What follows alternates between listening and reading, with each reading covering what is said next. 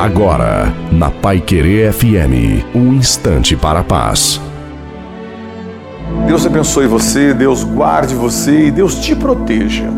Deus não é religião. Religião é algo que o ser humano criou, inventou, é meio que um relacionamento.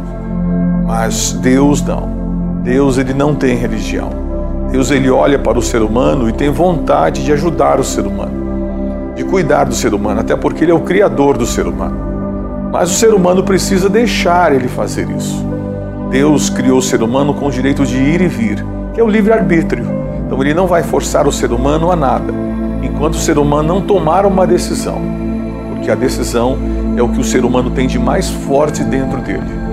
Então, aí está o segredo. Quando a pessoa toma uma decisão